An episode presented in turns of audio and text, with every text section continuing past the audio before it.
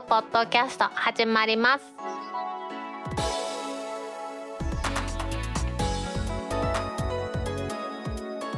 2021年9月10日タックポッドキャスト2第159回目の始まりです。この番組は天王寺アップルクラブの大道とコメントのコーナーからはタックメンバーの北尾姫とお届けします。今日のオープニングで取り上げたいのは今月9月に発表が予想されて発売も予想されています。iPhone13 13 なんでしょうかね。12S なんですかね。ちょっとそこ分かりませんが。そちらに関して低軌道衛星システム対応で通信ができると。いう噂がありますのでゴリミーさんの記事からその話について取り上げたいと思います。タイトルは iPhone13 低軌道衛星通信システム対応で県外でも通信可能か。つまり LT4G や 5G ネットワークの外でもメッセージや通話ができる可能性があるということなんですよね。記事から読んでいきますと2021年の新型 iPhone は低軌道衛星システムに対応する可能性があるという噂があるそうなんですね。LEO と言われるやつですね。地球の表面から 2000km 以下の軌道を周回している。静止衛星ではありません。周回している衛星です。低軌道衛星はやっぱり中軌道や高軌道衛星に比べて距離が近いということで地球上にあるまあ、地球局、まあ、地球局というか端末と言った方がいいのかもしれないですけど宇宙局と地球局があると思いますが地球局側のパワーが小さくても届きやすいという大きなメリットがありますね。ですが赤色道衛星なんかは3つあれば世界中をカバーできますが1つの衛星がカバーできるエリアは小さいと。ただし複数の衛星でそのデメリットを克服はしているんですけどやっぱり衛星が切り替わりますのでその辺が難しいというところなんですよね。どういう風になるのか。まあこれ噂の段階ですからどういう風になるのかっていうのは全く分かりませんけれども新しい iPhone この iPhone13 が低軌道通信衛星に対応するということであれば 4GLTE や 5G のネットワークの外でも通信ができる可能性があるということなんですよね。この噂がなぜ出てきているのかと言いますとクアルコムの次世代モデムチップ X65 が LEO に対応する予定にもなってるんですよね。それがアップルはこのクアルコムと先にですねやり取りをして1年早く対応するんじゃないかという話があるんですね。対応する衛星通信システムが何かというところもねまだね全然決まってはいないんですけれども有名なところでは当番組で取り上げましたスペース X のスターリンク有名ですけれども今回このクアルコムの X65 というチップで対応するのは N53 バンドを使用するグローバルスターじゃないかというふうに言われてるんですね。N53 バンドというのは2.4ギガ帯まさに Wi-Fi なんかと同じところを使う波でこの波で使われるという方が確かに現実的ではあるなというところではあるんですよね。確かにですね 4GLTE だとか 5G が圏外つまりは山の中とかそんなところですねそこで衛星通信が使えるというのはものすごいメリットだと思うんですよね。すみません。でもこれはまだ噂ですから本当にやるというふうに決まったわけではないんですけども今回オープニングでねちょっとあまりにも衝撃的だったんで皆さんにお届けしているんですけれどもあそうかでも地下だと県外になりますよね。この県外が存在しないという話はいろんなブロガーさんが書いてるところで県外がないよっていうふうに書かれてるのが多かったもんですから今ちょっとねお話してみましたけどいやそうかよう考えてみたら地下ではね衛星通信もできませんのでね県外がないというわけではないんでしょうけれども県外になる地域が極端に減るということは間違いないんでしょうね。クアルコムが提供するよというの X65 であったとしても利用できるのは通話とか簡単なテキストメッセージだけとあくまでも緊急時の通信手段というふうに考えないとダメなんですね。スマホがあるからインターネットがバンバンできるやってネットワークにつながればというところではないというふうなところをよく理解しておかないとダメなんでしょうね。山岳部の入り口なんかで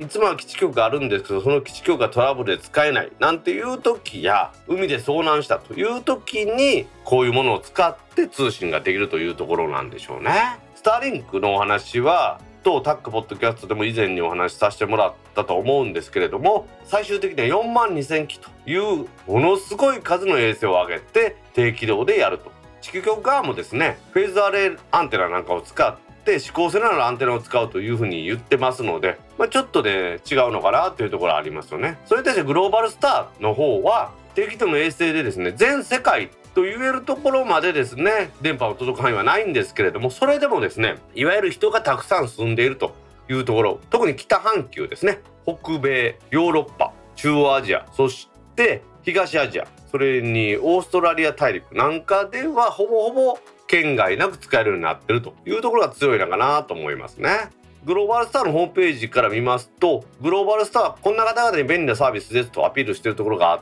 て通常の携帯電話の県外エリアで活動される方携帯電話のローミング制限等に不満を感じられている方海外での活動中に通信手段で難しさに直面された方一般的な通信回線が提供されていない地域でデータ通信を必要とされる方非常時の緊急回線または災害救助用など一般回線の予備回線を必要とされている方ということで確かにこの感じでいけばですよ iPhone のいわゆる地上の電波が県外の時にこれを使うというのにはいいんだろうかなというふうには思いますよね。まあしかしながらですねこのお話はまだ噂の段階です。噂の段階ではあるんですけれどもこれ私にとってこれかなり衝撃的な話なんですよね。今まで携帯電話というのは基地局の範囲内それで使えるのが当たり前確かに衛星携帯電話っていうのはあったんですけれどもそれはそれで別のものであって用途もだいぶですねいわゆる普段の電話に使うという風な料金体系でもなかったですしね。元はといえばですよ衛星通信なんていうのは私なんかが知ってる範囲ではインマルサットのですね高度3万6000キロの静止軌道衛星で地球局もしくは船舶局と言われる地球側から出す無線設備もものすごい大きいものでそして通信料金もすごいお値段がするというイメージだったんですよね。それがスターリンクとかね、今日紹介しましたグローバルスターなんていうのが出てきまして、音声通信だけではなくデータ通信も安定してできて、そこそこの速度が得られるというものが開発されてきたんですよね。それでも専用の端末であって、このクアルコムのチップ一つで LTE とか 4G だけではなくって適度通信衛星を使う LEO といわれるこの通信までできるようになるということはこれ革命的であって空が見えるところそこでは圏外がなくなるという画期的なお話だと思うんですよね。クアルコムが提供するこのチップに依存するところとというところが大きいとは思うんですけども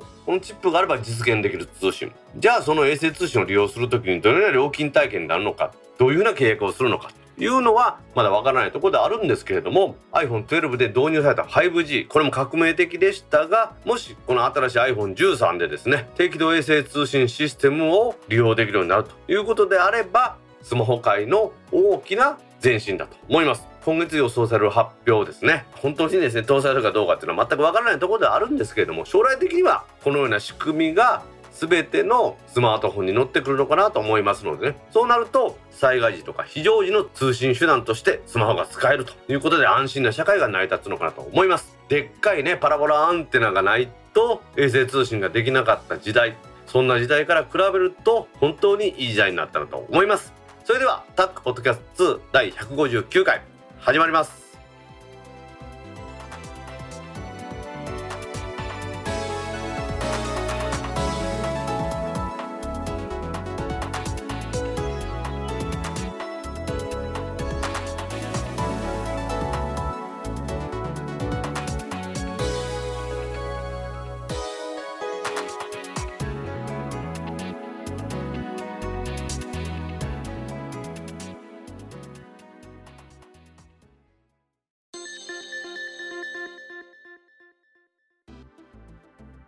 公式ツイッターアカウントでリツイートした記事を紹介します。インスタグラム本当の誕生日登録を全ユーザーに義務付け IT メディアニュースからの記事です。インスタグラムはですね Facebook の傘下として今運営されていますけれども Facebook の発表として先月の末に傘下のインスタグラムへのログインで誕生日の入力を必須にすると発表しました。これは Facebook、Instagram も含めてですけれども、こちらがですね、若いユーザー、子供も含めた若いユーザーの保護の取り組みを強化する目的として、このようにするということだそうです。すでにですね、インスタグラム自体は2019年の12月から新規に登録するユーザーには生年月日の入力というものを必須にしています2019年12月それまでに登録していた既存のユーザーとしては誕生日を入力しなくても利用できているんですよね。ですがこの誕生日を入力していないサービスを利用する人に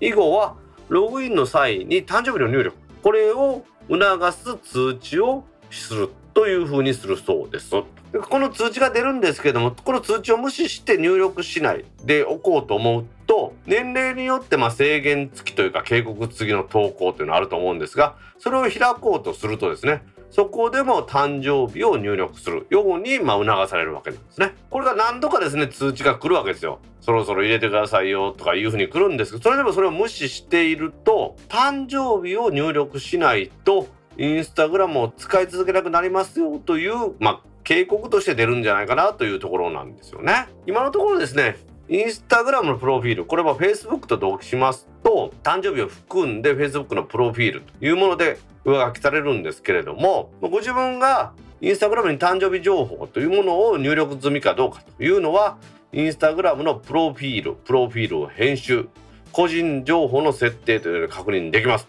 ダイドは間違いなくですね入ってましたしダイドのインスタグラムでねほぼほぼ B ですね。9割ビール残り1割がビール以外のお酒ですので もちろんですよ。未成年のアカウントではないなと思われてると思うんですけれども。ですがそういうところもねもしかしたら AI が今後は判断するんじゃないかと。別の記事にね書かれていましたのでね。そういうところもあってやっぱりすごい時代になったなとは思いますよね。記事に戻りますけれどもインスタグラムは今年の3月に若いユーザーにフォローしていない成人から DM を送信できないようにするというようなこともやってますし7月からはですね新規ユーザーが一定年齢以下の場合アカウントを初期設定で非公開にするというふうにするそうなんですよね。確かに若い人ねインスタグラムとか流行ってまして TikTok も含めてですよ。そこにいろんな写真を上げてそこから犯罪に巻き込まれるということがある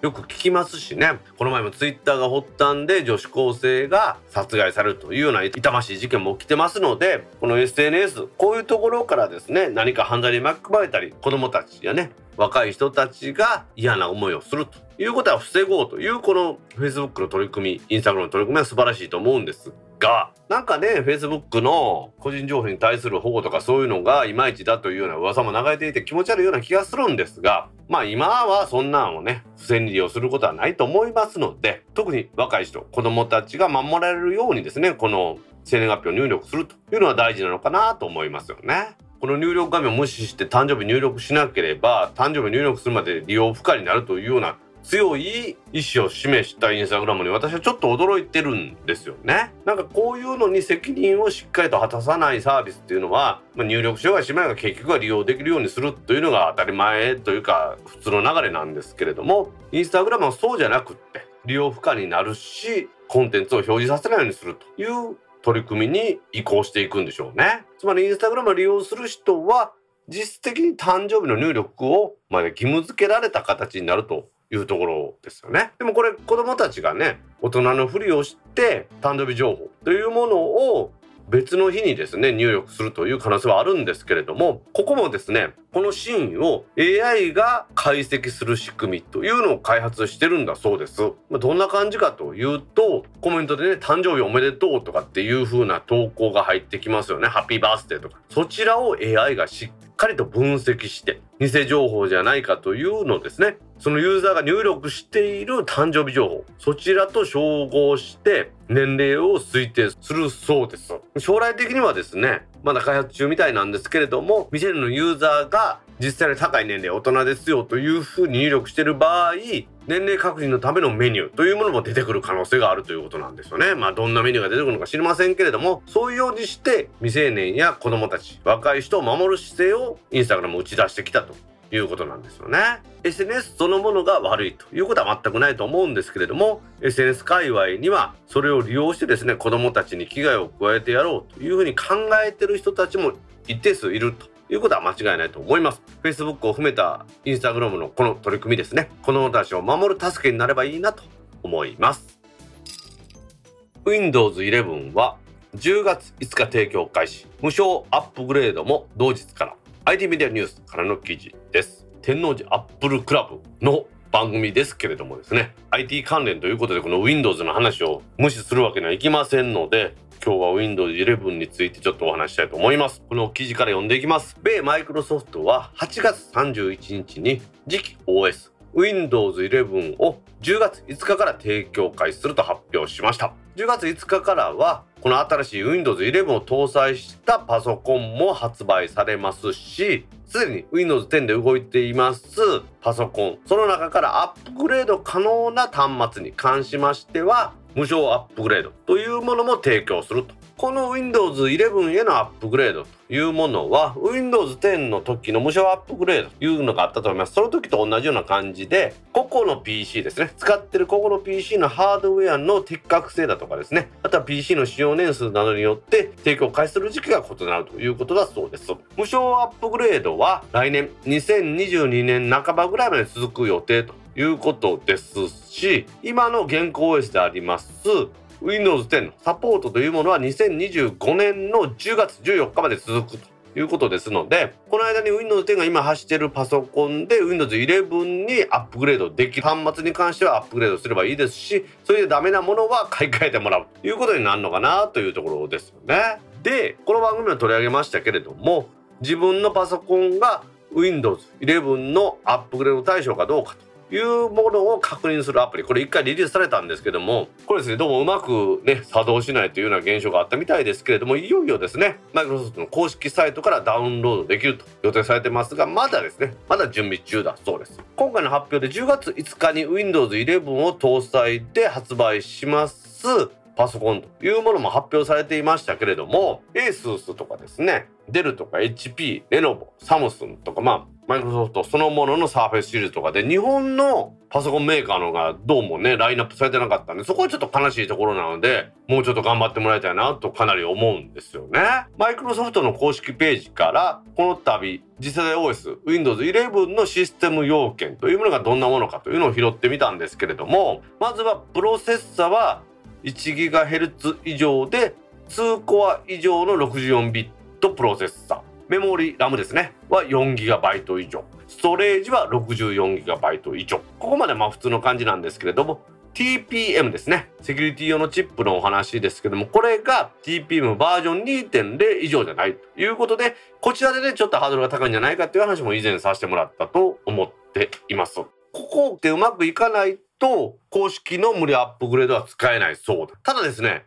裏技っていうのがやっぱあるみたいでこれネット上で調べていきますとさっきも言いましたけれども Windows 11の要件を満たすパソコンにだけ新しいアップグレードというもののお知らせが来るみたいですからそれを回避してですねいわゆるメディア作成ツール用の ISO ファイルってのありますね。ディスクをそのまま焼くイメージファイルみたいなやつですけれどもこれからインストールしてしまうということがやはり今回もできるんじゃないかというところなんですよね。そうすればですね、マイクロソフト公式の案内は、それを介してですね、自分で無理やり Windows 11にするということが可能なようなんですよね。ただしこれも噂レベルの話なんですけれども Windows 11に正式に対応してないスペックのパソコンに Windows 11を自分で入れるとセキュリティパッチもドライバー更新も一切マイクロソフトは配布しない方針だという風な噂が流れているんですよね。そうなるとですよこれもう新しい OS ですよ。最新の OS のくせに対応としてはサポートの切れ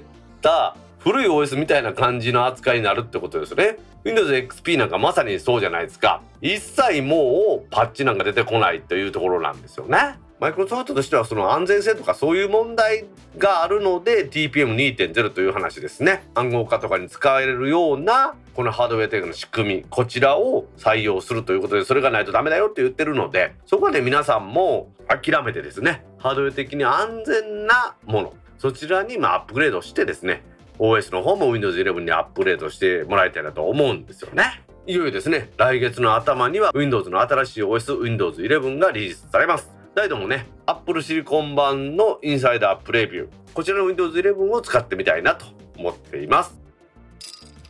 プラスメッセージが携帯3社すべてのブランドと MVNO で利用可能に NTT ドコモの公式サイトからの記事です。ドコモ au ソフトバンクが提供しています。プラスメッセージこちらがですね携帯電話3社のすべてのブランド。つまりドコモでしたらアハモですね。au でしたら UQ とか povo そしてソフトバンクでしたら Y モバイルとか LINE も。それに MVNO まで含めましてですね全てのブランドで使用可能にするということが発表されました。これはドコモの記事をね公式記事を取り上げたんですけども au ソフトバンク。こちらからも全く同じものがリリースされています。ドコモのプレスリリースから読んでいきます。株式会社 NTT ドコモ。KDDI 株式会社。ソフトバンク株式会社の3社は携帯電話で安心安全にメッセージを送受信できるメッセージサービス。プラスメッセージをさらに多くのお客様に利用いただくため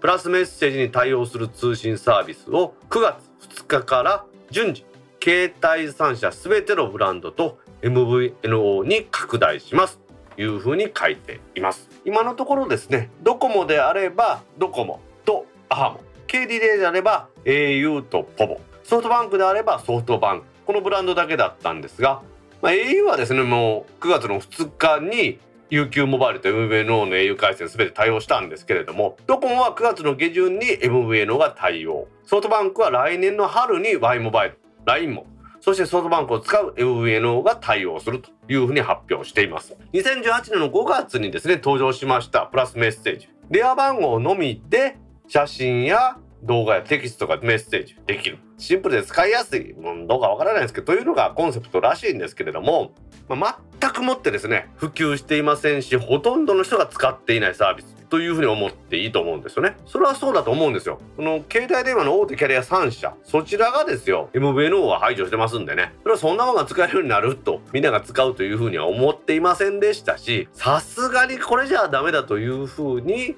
思うようになったのかなというふうに思うんですよね。ダイドもアハモに変えましてプラスメッセージにインストールしてますがプラスメッセージで誰かとやり取りしたというのは一度もありません。誰ともないです。まあね、天王寺アップルクラブというアップルユーザーグループの代表を務めてます大道ですから、私の周りはほぼほぼですよ、iPhone の人たちばっかりなんですよね。ですので、iMessage のやり取りがほとんどですし、例えば iPhone でない姫とでしたら、普通のやり取りは Facebook のメッセンジャー。それ以外の皆さんとのやり取りでも、Slack、それに Discord、それにシスコが提供します WebEx とかそんなんばっかりでやってますのでまあ LINE はね私使ってませんのでね。プラスメッセージなんか使うことはありません。ですがこのプラスメッセージがあまりにも自利品なのでやっと大手キャリア3社が MVN 開放するのかなというのが正直なところなんですよね。プラスメッセージ自体もですねいわゆる普通の GSMA というもので提供されています。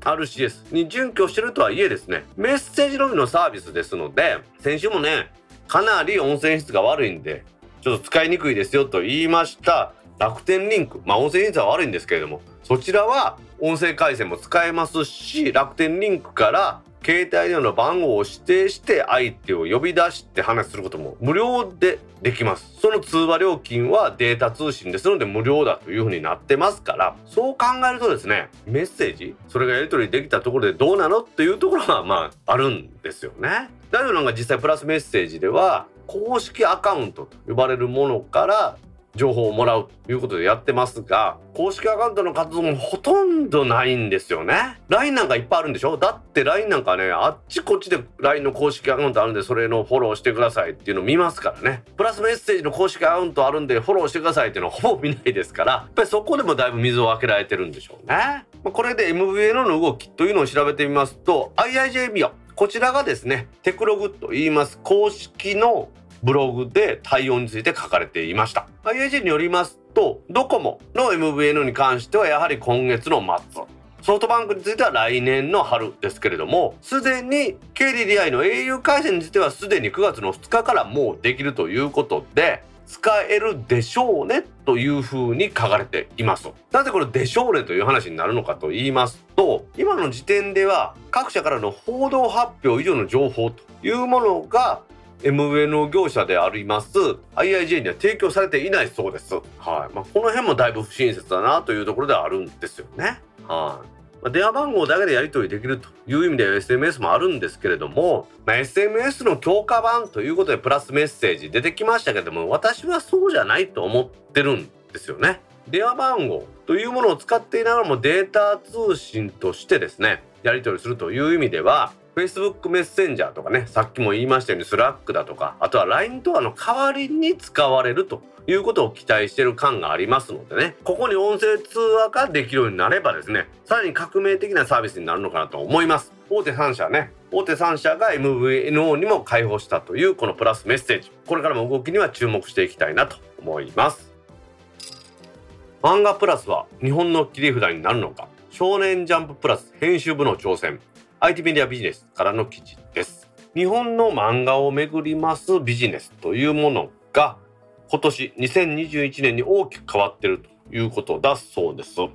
の変化には2つありまして1つはデジタルでの作品を届ける流通販売の変化。もう1つは世界で日本の漫画が読まれるというグローバル化だそうです。記事から読んでいくんですけれども出版というものは社用産業だと思われがちなんですけれども今現在ですね大手の出版社は空前の好景気を迎えていると。講談社という会社ですね。出版会社を例にとりますと純利益は前期比で1.5倍。小学館は44%増集英社に至っては2倍を超えるそうですこの好景気というものを牽引するのがデジタル出版でその中でもとりわけ漫画というものの割合が突出しているということだそうです。まあ、書店の数もものすごい減ってますし雑誌の販売部数なんかっていうのがガクンと落ち込んでるというふうに私聞いてて右肩下がりだとばっかり思っていたこの出版業界というものが今結構儲かってるというのは驚きなんですよね。2013年度に731億円だっ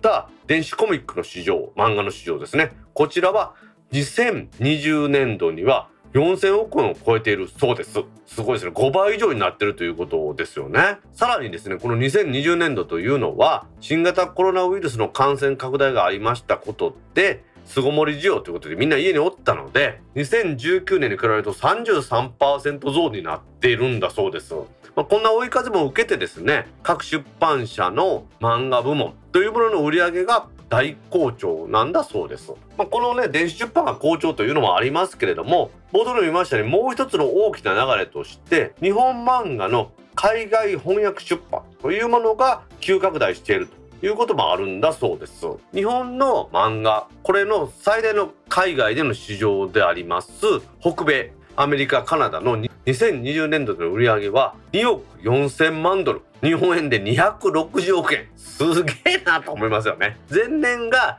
1億6000万ドル。約175億円ですから急増してますよね。いやちょっとこれはかなりの驚きなんですよね。私でもですねもともとこの日本の漫画というのは世界で人気があるなんていう報道をよく見ましたのでそう思っていたんですけれども2000年代の後半から2010年代の前半の約十数年間は海外でかなりの深刻な不況だったらしいです。北米市場では2007年に売上2億1000万ドルというブームの頂点があったんですがそれ以降はですね5年後の2012年にはなんと6000万ドルまで減少しましてこのままでは海外から日本漫画の市場はなくなるというふうに言われていたんだそうですね。この急速な市場縮小の原因とされたのはインターネット上での海賊版だったそうです。記事に書いてあるんですが海賊版の全盛期には英語で日本の漫画を検索するとトップに海賊版のサイトが現れるというほどだったそうなんですよね。こうすることによってやはり正規の出版がどんどん圧迫されて全くもって日本の漫画が売れないということがあったらしいんですけれどもこれがですね海賊版というものの縮小もあって日本の漫画がまた再び売れていると。いうことだそうです。記事のタイトルになっていましたこの漫画プラスというのが一体何かと言いますとジャンプグループですね。ジャンプという漫画があるらしいんですけれどもそのジャンプグループの雑誌に掲載してます作品を全世界全世界といっても日本中国韓国を除くらしいんですけどもこちらに配信する仕組みなんだそうです。先ほど言いました世界での配信が弱い。という日本のデジタル配信システムですね。これが世界で弱かったためにですね海賊版をのさばらせてその海賊版によって自分たちの首を絞めるということがあったのでじゃあちゃんとですね英語に翻訳したものを自分たちで出してしっかりと売っていこうというふうにやっているんだそうですね。冒頭の数話と最新話のみは無料提供とする仕組みですね。これ TVer とかと全く同じだと思うんですね。テレビ番組を見せている。そして少年ジャンプラスというのの編集部が運営するというところでしっかりとした作品を出されているということのようなんですよね。誰でもね先日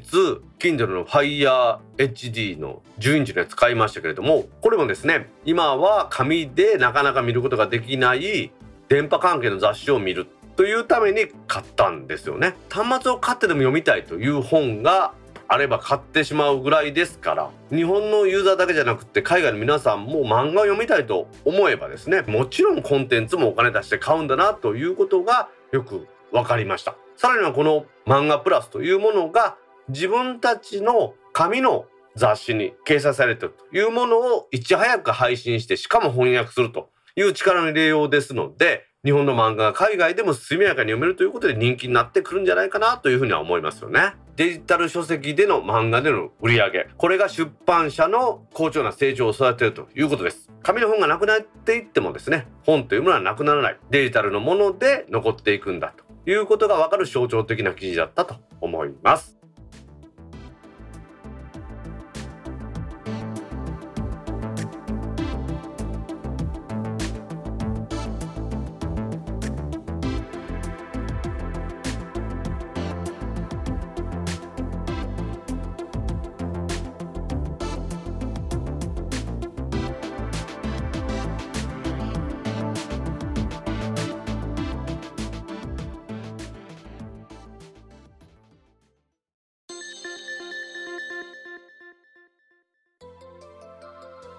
ポッドキャストにいただいたコメントを読んでいくコーナーです。このコーナーからはタックメンバーの北尾姫とお届けします。皆さんコメントありがとうございます。今週もたくさんのコメントありがとうございます。まずはじめに Facebook ページにいただいたコメントの中から一部を紹介します。はいお願いします天王寺アップルクラブ代表の大道さんがパーソナリティを務めるタックポッドキャスト。少し前にタイムラインでちょっと変態チックな番組の聞き方をつぶやいたらその内容が昨日の配信で取り上げられてました。しかも怪しくなったろれつで一生懸命に何言ったんだと不審に思った人は番組聞いてみてください。30分過ぎあたり長者原徹さんから9月4日にコメントいただきました。はい。長者原さんコメントありがとうございます。ありがとうございます。コメントいただいた媒体はまたがりますけど Discord の方もちょっと行きましょはい。0.5倍速でなく。0.75倍速で聞くと2人の会話は完全に酔っ払いでした。これから収録時間が足りない時は0.75倍速で配信すればちょうどいいと思います国2017さんから9月3日19時54分にコメントいただきました。うはいクリさんコメントありがとうございます。ありがとうございます。先ほどの長者原さんのコメントの話ですけれども、うん。この変態チックな番組の聞き方っていうのは長者原さんは0.5倍速で聞くっていうことをやられたらしいんですね。するとその酔っ払いに聞こえて姫には近づきたくないらしいですよ。うん私は何回も長者原さんに近づいたことあるけど、ね。まあねリアルに近づいてますけどねうん、はい、でそれを聞いてクリさんから0.5倍速じゃなくても0.75倍速で聞いて十分だと。完全に酔っ払いになってると。アドバイスいただきました。もうなんかちょっとのんびり調になるとやばい二人っていうことだよね。もわーんもわーんっていう感じのなんか喋りになりますよね。あれちょっと遅く聞いてみると。これさあの私たちだけじゃなくて他の番組もそうなんじゃないの？え？いやそもそもさわざわざ遅くして聞こうって思う発想がないよね。そうね。確かにあの他にもね時間の関係で紹介できないですけどいただいた方はうん、いつもは1.5倍速で聞いてますとたくさんのポッドキャスト聞きたいのでたまに1倍速に聞くといつも早いので耳が慣れてるからもうなんか1倍速がゆっくり聞こえるっていう方もいるんですよ。うん。いやなんかいで1.5倍速はわかるやん、うんあのテレビ番組とか報道番組とかさ1.5倍速とか2倍速で見たりとかするからそれはわかるんだけどあえてさ時間をかけて聞こうっていう頭にはならないから あのうんご本人も自覚してる通り変態チックな聞き方やん。まあそのあれですねゆっくり時間をかけて聞くっていうのもあるしクリさん書いてくれたようにうちも尺が足りない時ね これ0.75倍速で出しますわ。ええこと聞いたな。ああただうちね尺が足りなかったことってないんですよね今までね。うん。なんやったら柴さんの回とか削るの大変やったやろ。どっちにしろですようちはだいたい配信時間の倍ぐらい取ってそれを半分に縮めるっていうのをやってますから。うん結構編集はいつも大変なん。ですよそう考えるとさ国さんがヒントをくれてるやん。は逆にだよ0.75倍速で時間を伸ばすんじゃなくて1.5倍速で配信したらあ 編集楽ちゃう。まあほとんど切らんでってことですね。そう。でちゃんとしたので聞きたいと思ったら0.75倍速で聞いてくれたらすごい。ウィンウィンや早く聞きたいから1.5倍速にしてる人はもう何言ってるか分からないなんじゃないそうやな というわけで、まあ、皆さんには1.5倍速で聞こうが0.5倍速で聞こうがもうお好きな聞き方でお任せしますまあ基本大道さん酔っ払っているので大丈夫ですはい長沢さん国さんコメントありがとうございましたありがとうございました。続きまして、配信お疲れ様でした。拝聴いたしました。今回もにゃんこの愛の手に癒されました。マサさんから9月3日22時20分にコメントいただきました。はいもう一ついきましょうはい、こんばんは。にゃんこに消された男です。きっと犬派なのがバレたんですね。かっこ猫も大好きです。もくくもさんから9月3日22時26分にコメントいただきました。はいマスさんもっくもさんコメントありがとうございますありがとうございます。にゃんこが攻めに来るっていうですねこの番組独特のやつで今はにゃんこが攻めに来たのであのケイトのボールを隣の部屋に投げてですねそれを追っかけさせた瞬間に扉を閉めました でも今日はいろんな一悶着があっての今だよね。一悶着ですかね二悶着ぐらいあったような気がしますけどね。いやなんか今回はいろんな条件が揃ってにゃんこはこの部屋にはいないから大丈夫ですって自信満々に言ってたのにその後すぐだよね。本当に3分以内ぐらいにニャーニャー言うて入ってきてカリカリをあげで食べ終わったら今度もう一回ニャーニャー言って外に出せもうお腹いっぱいじゃって言って出たところで30分ぐらい収録をしてはい。姫ごめん取れてなかったわって言って今 Now 取れてなかったのは私が悪いんですかねこれね。多分 H1N が悪いんですよ。うーわ。迷惑かけて申し訳ありません。にゃんこは許すが大道さんは許さん。私が悪いわけじゃないんですよこれ。にゃんこが邪魔しに来るんですよ。多分ですけど当たったんですよ。H1N の録音が止まったのは多分さっき長男猫がここにガンってやった時に止まったと思うんですよ。わあにゃんこのせいや。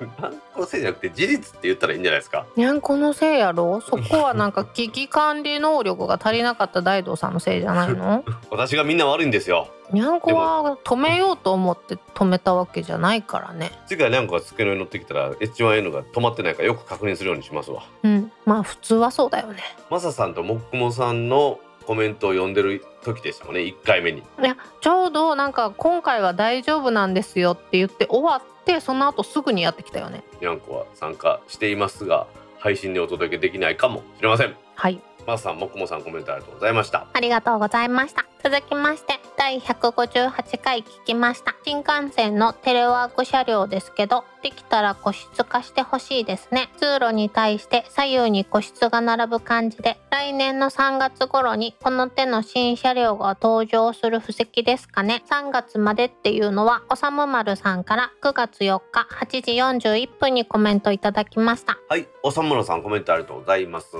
ありがとうございます。新幹線のテレワーク車両ですね7号車そこの3列2列の席にそれぞれ1つずつですね座ってもらってやるっていうような話なんですけどうん。やっぱこのテレワークするんでも個室の方がいいんですかね。そうね。左右に並ぶ感じっていうとやっぱ狭くなると思うんですけど昔の寝台特急とかあと2階建て新幹線のなんか1階に個室があったんですけど姫それ覚えてる？私多分その時代、うん。新幹線に乗るような生活をしていない。ああ私は東京行くのにいつも新幹線で、まあ、回数券買ってたんで回数券買ったらグリーン車でも安かったんですよね、うーん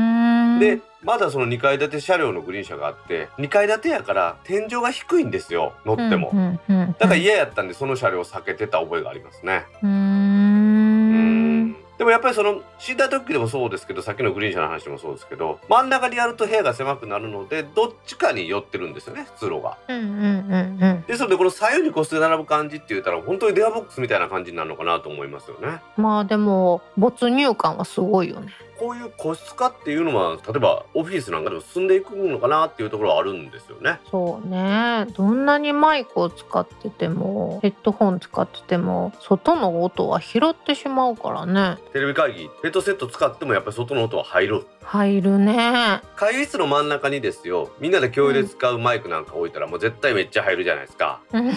あの、ね。資料をめくる音とかめっちゃ拾う。よそうそうそう。もうあれも入るからあれですけどヘッドセットとか使ってもやっぱり入るんですね。うんめっちゃ席が離れてたらどうかわからんけど、でもやっぱりさあ営業の人たちって声大きいやん。だから外で話すが普通の人たちって相手の声が聞こえへんと自分の声も大きくなりがちじゃない？るほど。電話で喋る原理と全く一緒ですね。そうそうそうそうそうそう、んん。ってなるとなんか一人その人が喋ってるだけでそのフロアにいる人たち全員のテレビ会議にその人の声だけめっちゃ入ってるとかある一人ずつの個室っていうのがある方がさらにいいんでしょうね。うんあとなんかテレワークで一人で静かな環境で仕事をしているのに慣れてしまうとうんたまにオフィスに行くとうん集中できない時がある。まあそれは確かにあるかもしれないね。家でもその例えばお子さんとか奥さんがおってなかなか難しいので家用のそういうなんかこう囲いをね売ったりしてるじゃないですか。最近なんか戸建てでもそういうの売りにしてるとこ多いよね。うちなんか多分そんないい家に置いたらあいつら絶対キャットタワーの上から飛びかかってきますからね。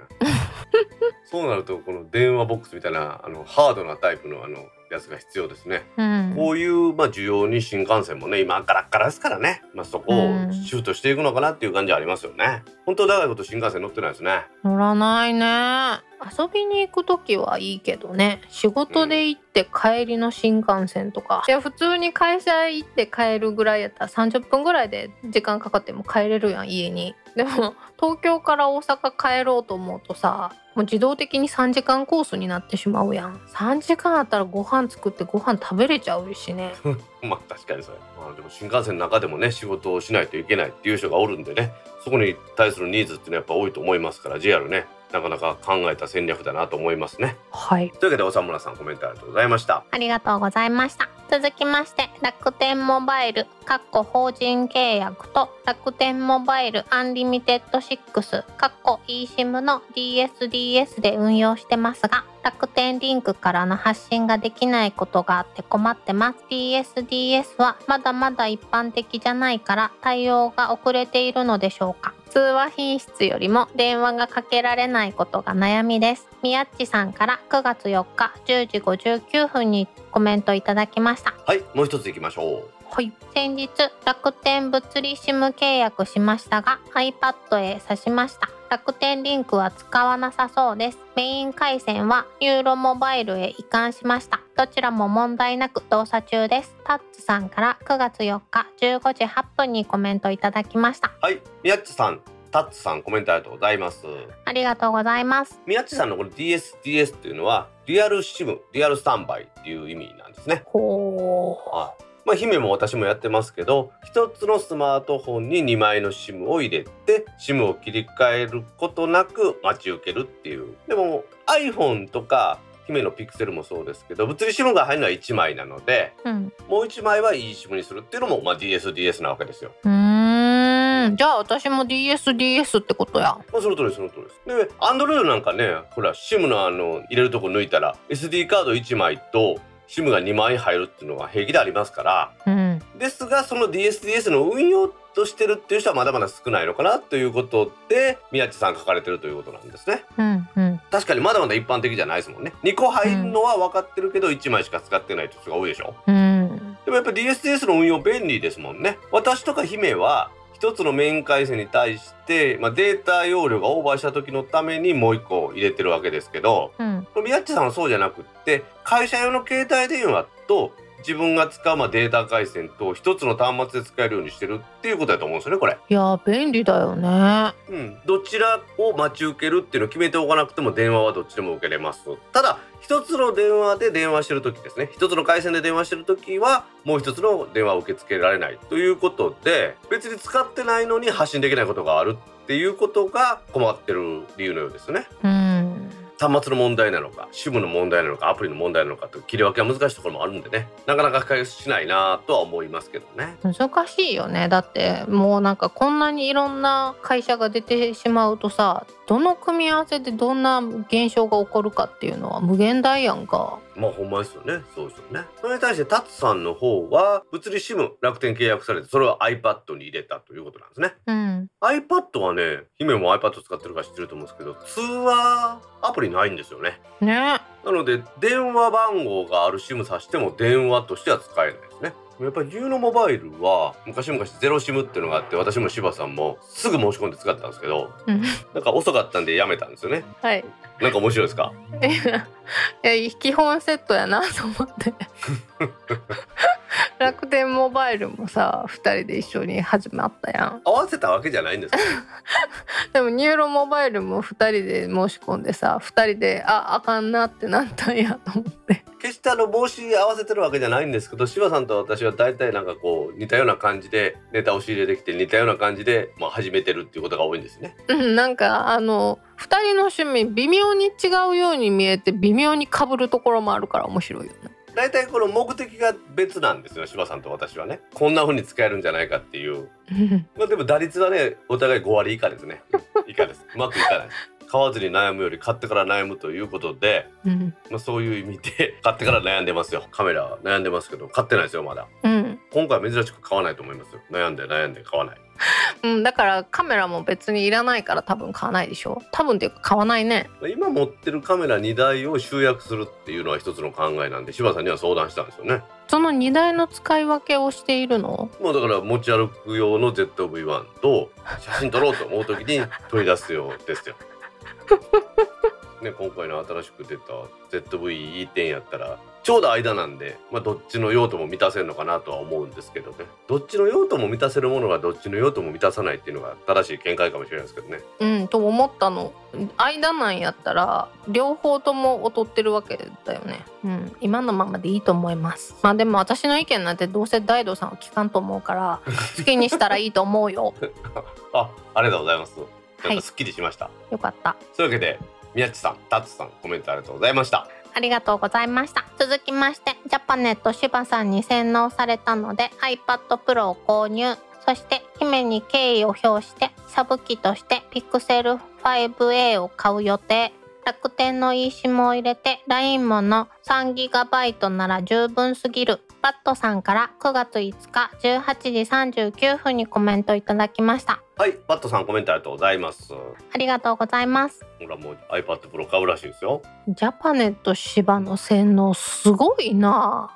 まあまあな高額な洗脳やで。もう壺も売れるんちゃうかな。売る？ツボ？うん。そういやツボ買ったね道具安いでわし。あのあ買っとった買っとった。あの地下の階段を降りるたびに「いらっしゃいませ」って「コロナには負けへん」って言ってたやお店やろ 自動音声がね いらっしゃいませそうそうそうそう。コロナで負けへんでっていう。完全にプロ専門の店でしたけどねこれね。なんか道具安じって安いと思ってたら逆やったね。プロ用の本格的なやつしか置いてないのね。本格的。本格的なやつがなんか普通に並べてあるんですよね。お鍋5万とか普通に置いてあるもんね。ちょっとびっくりした。あ違う私が思ってたところと違うと思って。じゃあジャパネット柴さんで道具安いで仕入れたの鍋とか売るか。道具安じじゃなくてさ、はいダイソーで買ったのを道具安じと見せかけて売ったらいいんじゃん。あなたそのなんでこう消費者を騙すことばっかり考えるの？騙すことばっかり考えるっていう言い方やめてくれる？いやいやもう私そういうなんか不誠実な商売はダメだと思うよ。なんか怖いわ編集って怖いわ。何度も言いますけど私と柴さんは本当に未未銭を切って買ったものをいい悪いって言うてるわけですから。素晴らしいでしょ？うん。いやちょっとそこはさバットさんの真意を聞きたいよね。本当にその iPad Pro が必要だったのかどうかをもう一度胸に手を当てて考えてほしいよね。いや多分やけど iPad Pro が必要でこういう用途に使えたらいいなと思ってたら柴さんとかわしの話であこういう用途でやっぱり使えるんやなら買おうっていうそのまあいい意見をもらいましたっていうことだと思いますけどねそっか。私も一緒ですもんねやっぱり自分で買ってないもんっていうのはうん。欲しいこういうふうに使いたいと思ってるけど本当に使えるのかなっていう時にあ本当にこういうふうに使えますよっていう話を聞いたらですよそれもそのメーカーが言うてるんじゃなくって自分で買った人が言うたらあほんまや使ってみようって思うじゃないですか買ってみようっていうそういうことかなと私は思ってます背中を押されたってことだよね。まあそうですねですので楽天の eSIM とかにしてもねお値段安いけど癖あって設定するの難しいですよとかっていうのもまあ正直な意見でね私は皆さんのお役に立ててるなら本当嬉しいですはい。いつでも大道さんがお役に立ちますよ。まああの近いところやったら出張して設定もしますんでねビール一本ぐらいでいける？今外でビール飲まれへんしねほんまや。当分出張サービスは無理ですけどパットさんじゃああのライブの3ギガとね楽天の eSIM で快適なデータ生活送ってくださいねえ、ちょっと待って。サブ機っていうのを飛ばすの？サブ機ああピクセルはまあサブ機で十分ですよねわあ、私のメイン端末なのに。え日々サブ機 iPhone やろ？これは会社の支給された iPhone やで。ああそっかそっかまあそういう意味ではあれかサブ機ではないとメインやで。どう考えてもメインやで。メイン以外、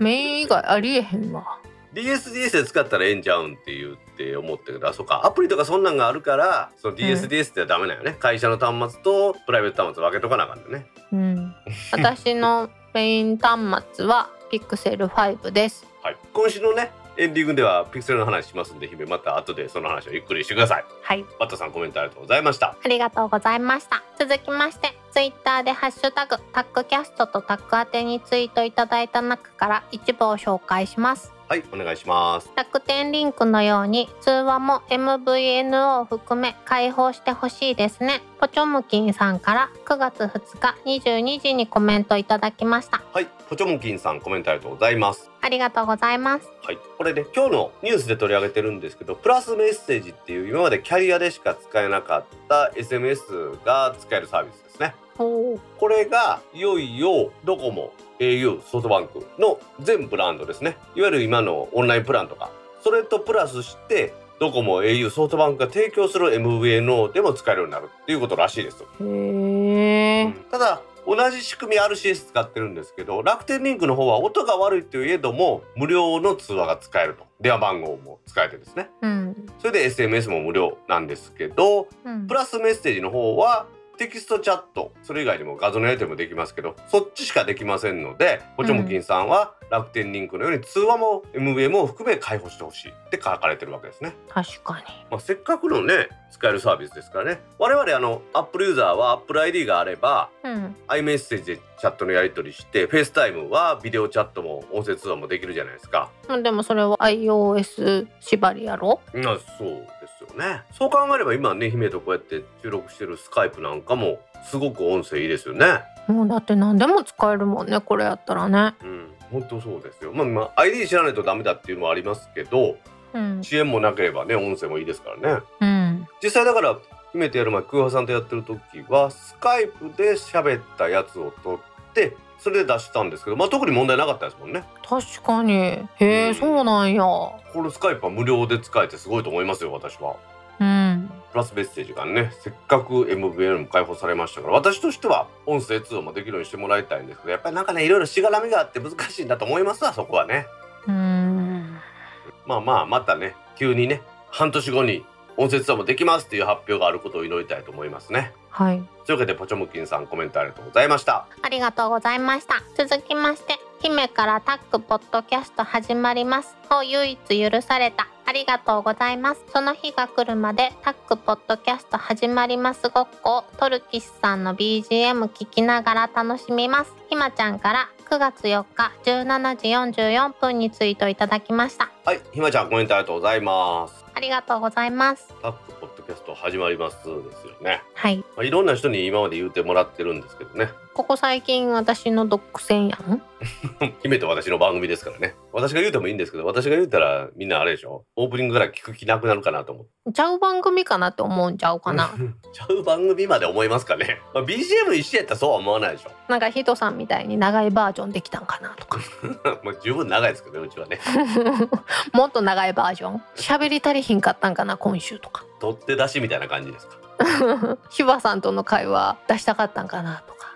うちもね電気屋ウォーカーさんみたいにね Discord で公開収録とかしながら撮ってもいいんですけどほらもうなんか表に出せないことがいっぱいあるじゃないですかうちの場合ね。大道さんの黒いところとかやろ？いやいやまあまあそういうことにしといてもいいですよ。怖い今週。いや私何も言うてないですよ。怖いわ。ただ出せないところがあるって言って言ってるだけです。まあそういうのもあるからね。そう考えるとまあなかなか難しいところもあるんですけどタックポッドキャスト始まりますとひまちゃんはいいのよね。はい。ぜひともお願いしたい。まあ、実はですね来週言おうかなと思ってたんですけど姫がね今月末ちょっとお忙しいところがあって10月1日の配信予定の今からカウントする第162回に当たるんですかね。はい。こちらが多分姫が収録に参加できないので今のところひまちゃんにお願いしようと思ってます。ありがたいねありがたいね。言っといてよかったね。言っててよかったですよほんまに。なんかあの実現しちゃったよね。早々にね。夢が叶った感じまあ、皆さんね10月の1日の配信ですので9月の第4週の末ぐらいまでにひまちゃん宛てのコメントですね「シャープひまちゃん」でもつけていただきましていただきますと。あのもちろんあれですよ。タックキャストをつけた上にですよ。ひまちゃんだけでは検索できませんからね。タックキャストをつけた上でひまちゃんとつけていただいたらそのひまちゃんが出てくれる時にコメント読んでもらおうと思ってますんで皆さんよろしくお願いします。はい。私の夢が叶う週ですまあ、皆さんもねぜひトルキスさんの BGM アルバム発売されましたんで購入いただいてカッコにですねタックポッドキャスト始まりますをやっていただきましてもしかしたら私から指名でですねタックポッドキャスト始まりますいただくことあるかもしれませんからね。まあ譲らんけどね。でもね AGM 大阪があった頃は AGM 大阪でねちょっとタックポッドキャスト始まります言ってくださいって言ってもらったりしてたけどそれが今できないんで寂しいですね。寂しいね。まあ、そういうわけで10月1日配信の第162回は姫がお休みでひまちゃんが登場の予定です。よろしくお願いします。はいひまちゃんコメントありがとうございました。ありがとうございました。今週のコメントは以上です。皆さんコメントありがとうございました。当番組宛てのコメントは Apple Podcast アプリのレビュー Facebook ページのコメントタック公式ブログへのコメント Discord サーバー Twitter のメンションハッシュタグタックキャストなどでお待ちしています。今週いっぱいコメントもらったね。はい。皆さんのねコメントすべて紹介できず申し訳ありませんがこれからもねどんどんコメントをお待ちしてます。お待ちしてます。皆さんコメントありがとうございました。ありがとうございました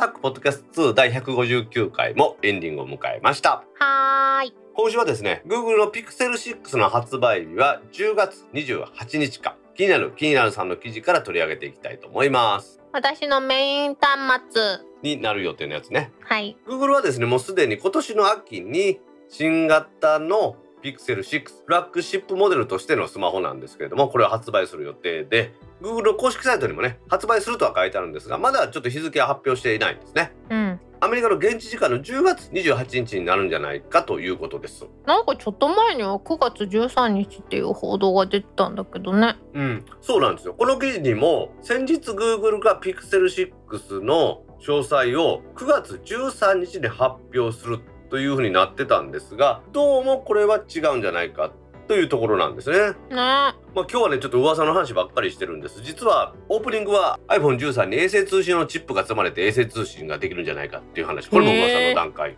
でへー Pixel 6の話も噂の段階なんですが、まあ、ちょっとね、うんちょっとあまりにも興味深かったんで今回取り上げてるんです。でなんか今回ね Pixel 6のアクセサリーは 23W で充電できるやつがつくっていう話もあるんですよね。うん。すごいですけど価格がなんか11万円ぐらいになるって話ですけど姫。11万を超える予想って書いてある。11万以上はするんじゃないかって。11万を下回ることはないらしいで。かーすげえな。1000ドル超えるってことかつまりね。怖いね。怖い。私が注目してますのはアップルはアップルの自分たちのチップ SOC を使ってましたよね。A なんとかっていうやつで、で今は M1 にね iPad なんか変わってますけどうん Google も自分たちの SOC これに移行していくっていうことらしいですよ。ねねうんまあここはだいぶ注目ですよね。うんで今回のラインナップは Pixel 6と Pixel 6 Pro という風になるそうです。ね今回 XL とかじゃないってことやねつまりでかいのは出ないってことですか？これは。同じ大きさで高性能のやつまあ iPhone で言ったら iPhone12 と12 Pro ってあるじゃないですか。うん。あんな感じになるってことなんですかね。なんか寄せてきたなとは思っててんけど。あれですよでもプロの方はねなんか三眼カメラでそれが横に並ぶんでしょ？なんかかっこいいですよねこれね。うんでも私デザインもこのなんかカメラ部分だけ出っ張ってんのあんまり好きじゃないねんけど。いや iPhone も実質的にはカメラ部分だけ出っ張ってるんですよあれ。え嘘？いやほんとほんとほんとほんと。実はそうなんですよ。カメラ部分出っ張ってるんですよ。レンズしか出っ張ってないからピクセルの場合はレンズ以外も全体を盛り上げてレンズをカバーしてると思うんですけどうん。なので違うように見えるけど実際には写真のねレンズの性能良くしたら熱くなるんですよレンズが。しょうがないんですよこれは。でもなんかこの小さい形状でこの一部分だけ出っ張ってるのって何？落ちないようにしているか引っ掛けるようための用途にしか見えへんくてあんまり美しさを感じないの、まあなんか純正のケースとか入れたら目立たなくなるんでしょうけどねでも私裸派やんわかりました。なんかすいません。じゃあ来月にはでもね、発表されるんですね。発表じゃないか。来月には発売されるのか。発表はいつになるかもまだわかんないですよね。そうなのそうなのよ、でもまあ iPhone に比べたら値段まで安いで。うん、でも私 iPhone の機能まで求めてないやんか ななるほどね。この前あの、ナンバーのビッグカメラ行ったんですけど、うんピクセル 5A のデモ機が置いてあって撮ったんですけど、うんあの値段ですごいなと思いましたね。さっきのコメントのコーナーで、うんバットさんがね姫はサブ機やと怒ってましたけど、まあサブ機としてもピクセル 5A を欲しくなる理由がようわかりますもんこの値段でこんだけの写真が撮れるもん買えるんやったらすごいと私思いましたよね。うーんでも私ピクセル5はそんなに感動がなかったんだよね。ちょっとピクセル5はフラッグシップとは言い難かったなと。ああまあ Google 自体も言ってるやんか、うん。確かに。一回なんか3では iPhone を超えたって思ったんやけど5ではやっぱり iPhone すごいなって思ってしまったから。この6でどうなるかですわな。うんでもまた超えた気がする。ま だまあ手元にもね届いてないのでちょっとわからないかもしれないですけど。姫まあとにかく6はあれでしょ？もちろん予約して買う。もう発売日が分かった瞬間購入できるって思分かった瞬間に購入する。おおじゃあもうすぐ見せてくださいよ。今回もね。うん。ちょっとでも色に悩むよね。プロと6、ただの6とは色のバリエーションが違うねん、うん。あ。それでいくとピンクが欲しいからさプロやめようかなってちょっと考えちゃうよねプロと6の違いはまずはディスプレイも無印の方は6.4でプロの方は6.7です。プロの方が大きいんですね。やっぱりやちょっと大きいんや。うん。まあ0.3だけですけどね。うん。で無印の方はリフレッシュレートが 90Hz ですけどプロの方は 120Hz ですからうん。iPhone よりはずっといいんでしょうねこの辺はね。そう。でこっからよね。こっから、だからカメラ無印の方は二眼で広角と超広角。うん、でプロの方は広角超広角望遠の三眼ですもんね。うん、さらに望遠は光学4倍のペリスコープレンズですからこれはすごいよね。いやでも望遠はすごいね。望遠すごいねほんまにねこれね。うん。望遠いまいちやったのよね。今まで？うん。っていうか望遠ついてなかったん？まあその言い方にもよるんでしょうけどね。広角超広角望遠っていう言い方なのか、うん。ね、この広角のことを標準というのかってなんかそこは難しいところですよ。うん。iPhone の私の12 Pro は0.51.02.0かなんかって書いてありますね。うん。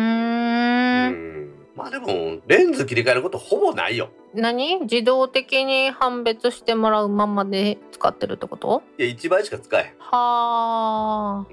その理由っていうのは十分に写真が綺麗だからその望遠っていうので光学でやるのもいいですけど後からそこを拡大して切り取るっていうのがほとんどそれで用が足りるんですよ。はあ、言ってることわかるでしょ、うんまあ、なのであんまりその望遠とか使わないですね。私あのちょっと遠くにあるものが見えへんからカメラを通して見ることある。そうなったら光学4倍強いやん。そうやね。まあ今の姫の言うた話はね私一時期あのオリンパスのちっちゃい双眼鏡とか持ち歩きたいなと思ったことあったぐらいですもんね。うん。あの美術館とか行ったらですよそんな遠い距離じゃないけどめっちゃ近くに寄れないじゃないですか。絵とかね、うん。そういう時にこうんんタッチを見たい時にこうね単眼のやつもあるし両眼のやつもあるんですけどあれで見れたらいいなと思って欲しくて欲しくてしょうがなかったです。そんな見方するんやと思ってちょっとびっくりした今。ああまあなんかうん。そのやっぱり壺とかそんなんあるじゃないですか。壺ってあのあれちゃうで。売りつける壺ちゃうで。ちゃんとした美術品の壺 何？今ね日は私を悪者にする日なん？いやそうそうじゃなくてまあそうじゃなくて、うん。あんなんとかもやっぱりこう舐めるようにして見ようと思ってもガラスのほら板があって50センチぐらい離れとったりするじゃないですか。そうね。言ってることわかるでしょ？でガラスが触れたらねなんか黒い服の人が飛んできてガラスに触れないでくださいとか絶対言われるじゃないですか。うん。あのしかもなんかす珍しいものであればあるほどそのガラスケースに入ってなおかつロープが引いてあるところロープがあるよねそうそうそうそう。そうなんよ。そうなんよ。そうなんよ。その時にスマホ出してあそうかスマホ出したらあかんか。写真撮影しないでくださいって言われるわな。あるね。別に写真撮影する気はなくても言われるわな。うんそういう意味ではその4倍っていうのはすごいなと思いますね。ね。いやでも楽しみだね。今回は楽しみだね。今回ピクセル6は10月ですけど、その前にね iPhone の13が9月に発表されますからまあそっちが話は食ってしまうんでしょうけどね。いやーいやーどうかな。その後だからね。あはい。まあ年内に見せられるねそうですね。私はもしかしたら iPhone13 はでかいのを買うかもしれません。見えないんで。それがいいと思ありがとうございます。じゃあピクセル6の話はこれぐらいにしましてですね、はい。トルキスさんの先週紹介しましたピタゴラスのアルバムですけれども、うん。これがダウンロード販売を開始しました。うおー。皆さんぜひですねご購入ください。アルバムのダウンロード価格は2000トンで37円ということですからね。音素材比べるとまあだいぶ安くなってこれ個人で楽しむだけですけれども十分だと思いますんでね。ぜひ皆さんご購入ください。オープニングごっこしてみてください。ひまちゃんに負けずタックポッドキャストごっこしてください。はいそれではタックポッドキャスト2第159回を終了します。はーい。次回のタックポッドキャスト2第160回は来週9月の17日の金曜日に配信する予定です。はい。では皆さん来週も聞いてくださいね。バイニャー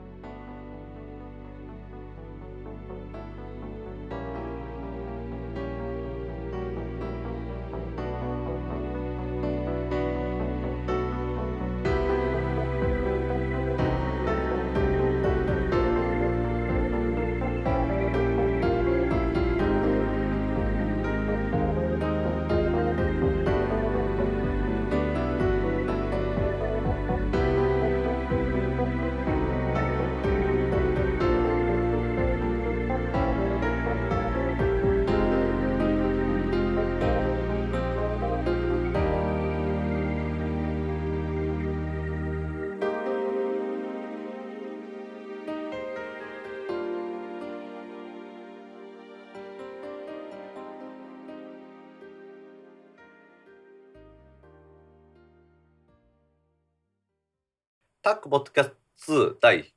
100おう噛む要素なかったんやけどねちょっと焦っとるわ、ごめんごめん